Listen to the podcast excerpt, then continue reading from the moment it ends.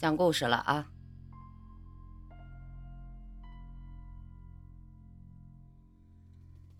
民调局异闻录后传第十二章布局。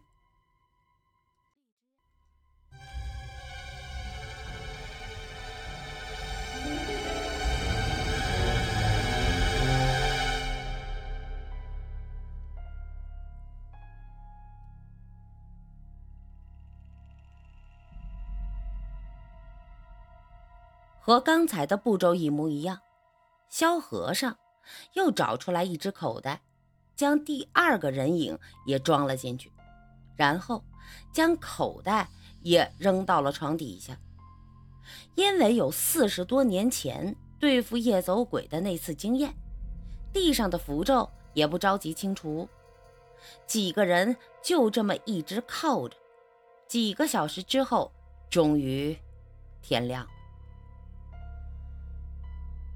了，你们把地上的符咒擦了，床底下的东西啊，谁也别动。最后一句话是说给孙胖子听的。萧和尚打了个哈欠之后，继续说道：“哎呀，哎呀，这一宿熬的，我得去补个觉。等天大亮的时候啊，把这两只小鬼扔回去。”再把封印修补好，这次的事情就算结束了。说着，他已经爬上了孙胖子旁边的一张床，就要睡觉。不过，孙副局长却没有让他舒舒服服睡觉的打算。在萧和尚刚刚闭上眼睛，孙胖子凑过去，对着马上就要睡着的孙萧和尚说道。还有几个被分尸的呢，我们可就奔着这个来的。他们又是怎么回事啊？按你的话说，夜走鬼都是在附近活动的，那几个被分尸的，可是在好几个城市里被分的。孙胖子说完之后，萧和尚突然睁开眼睛，和孙胖子四目相对，半晌之后，眨巴眨巴眼睛说。来这里之前，分尸案的资料我倒是看了。说实话，我真看不出来分尸和夜走鬼有什么关联。夜走鬼不管道行高深，都有一样的共性，都是将活人麻醉之后，活吃他的内脏。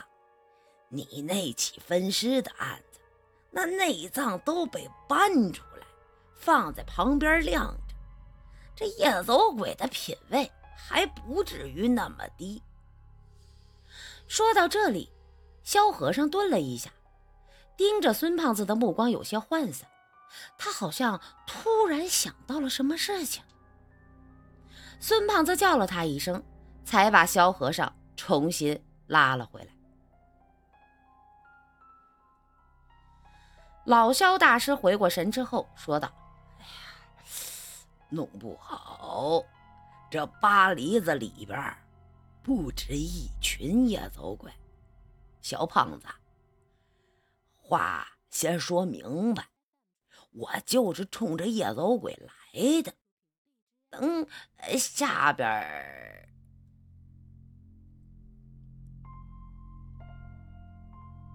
下边怎么样？”这个等把这个封印呐修补好之后，我就马上离开。嗯，再有别的事儿啊，你就找高胖子吧。实在不行，还有无人敌呢。嘿 嘿，哎，不至于那么严重。孙胖子笑了一下，说道：“不用麻烦高老大和吴主任，这二阳里边。”我随便叫过来一个都用得上，老肖大师啊，有什么话你最好别藏着掖着的，一次都说出来，省得我瞎猜。叫二阳干什么？啊，你这是不信我呀？呵呵。说着，萧和尚干笑了一声，分尸那案看着是血子呼啦的，和野走鬼这事儿比也没什么大不了的。术法害人讲究的是杀人于无形，越是像分尸这种事情，越能说明害人的术法没什么大不了的。还有啊。线索都摆在你眼巴前儿，想查清楚也好办。被分尸的那几位，都是从都是从这个监狱里边出去才出事儿的。只要在你们这里边找一个刑期最短的，说是减刑，马上就放出去，看看监狱里的人有没有特殊的反应。试一下就知道了。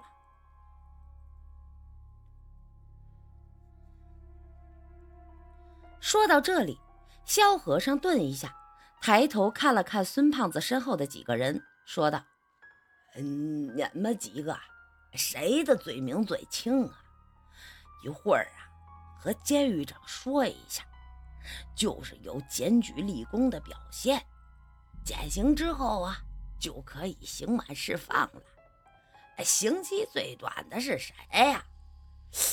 你们笑什么呀？到底是谁？哼，我。不过那也是昨天的事儿了。孙胖子咬牙站了起来，说道：“昨儿个我是那啥未遂，今天已经改成那个打架斗殴了。”啥呀？那啥？哼，换呐！萧和尚笑眯眯地看着孙胖子说道：“小胖子，今儿我心情好，教你一点知识啊。你说改罪名啊，是找监狱长改的吧？切，那个没用啊，他就是跟你客气客气。”你猥亵未遂的罪名已经传出来了，监狱都知道了，说改就改，谁信呐？你别小看蹲八梨子的那些犯人，有的犯，有的犯事儿啊，犯人上诉的多了，了解法律还不次于专业的律师。要是随便一个监狱长。就能改罪名的话，那还要法院、检察院、司法局干什么呀？哪有那么儿戏的？随便改罪名，一看就知道你不是正经人，不对，不是正经犯人。萧和尚说的，孙胖子也想到了，只是扣了一个威胁未遂、猥亵未遂的罪名，自己心里这口气呀。出不来，萧和尚看着他，又是一笑，说道：“ 没事儿，忍几天，等查到真相之后，知道你不是那啥未遂，还有谁敢笑话你呀？”哼，你就敢？孙胖子瞪了萧和尚一眼，说话的时候，外面响起来一阵脚步的声响，这动静。像是故意做出来的，做出来的一样。西门烈他们听见之后，马上将手里面的装备藏到了暗格之中。只有孙胖子没事人一样，倒背着双手，舔着肚子，看着门口的方向。这阵脚步声音越来越响，云飞扬先跑到门口望了一眼之后，对着门外敬了个礼。他的手刚放下，就见。监狱长带着二三十号的狱警走了进来，他们全副武装，长短枪械都背在身上。知道的这是监狱长，不知道这监号里边发生了什么事情，多带点人枪壮胆儿。这不知道的还以为这发生了什么暴乱呢。见到孙胖子，众人磨磨蹭蹭的冲床上站起来，知道他们。没有出事之后，监狱长也出也是松了一口气，吩咐身后的狱警突击演习结束，让他们回到各个岗岗位去。他有些话要交代这位新来的狱警云飞扬。看着这些狱警走干净之后，监狱长才凑到孙胖子的面前，陪着笑脸说道：“哎，孙局啊，辛苦您和诸位同志了。怎么样啊？进展的还算顺利吗？嗯，那一些那个乱七八糟的那些东西，整干净没有啊？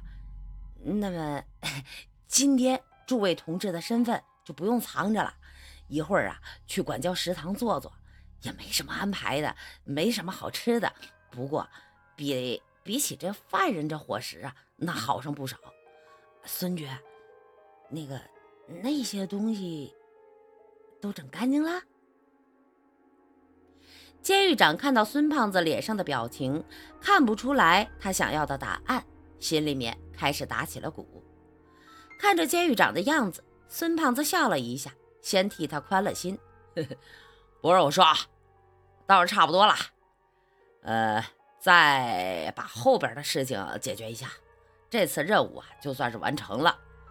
还没还没等监狱长脸上的表情缓和下来，孙胖子马上又跟一句：“不过啊，呃，还有点小插曲儿啊，需要你帮忙安排一下。哎，帮着放个风，就说我有立功表现啊，一个礼拜之后就要。”提前释放。监狱长本来松弛的表情马上又紧绷起来，他看着孙胖子说道：“这、这、这还没完呀，孙局，您之前那个死刑改无期可不行。正好您改罪名的事儿我还没说出来，那要不就错着来吧，还是那啥未遂。反正高低就一礼拜的事儿，你再忍两天。”切说的就像你真改了似的。孙胖子嘀咕一句，随后说道：“今天啊，不去犯人饭堂了，反正你们管教食堂也准备好了，别糟蹋了。呃，这样，就说让我们去打扫管教食堂，这总可以吧？”“那没得说，反正也准备好了，别浪费了。”监狱长陪着笑脸说道：“呃，正好今天周一。”早饭之后啊，有全体管教人员的例会，顺便着把您减刑释放的这个消息公布出去。啊，对了，这东西准备好了，也不知道还有没有用啊。说到最后的时候，监狱长从口袋里面掏出来一大把小孩子玩的纹身粘贴，他把这一大把纹身粘贴递给孙胖子之后，竟然又从另外一个口袋里面又掏出一大把，说道。孙局，我把小摊子上看着还像那么回事的，我都找来了，够用了吧？呃，差不多，够不够也就他了。孙胖子应了一声，那边熊万义就忍不住了，我说：“咱快点成啊！一会儿早上还要例会，有什么话边吃边唠不成吗？”说这话的时候啊，他的肚子是一直咕咕叫个不停。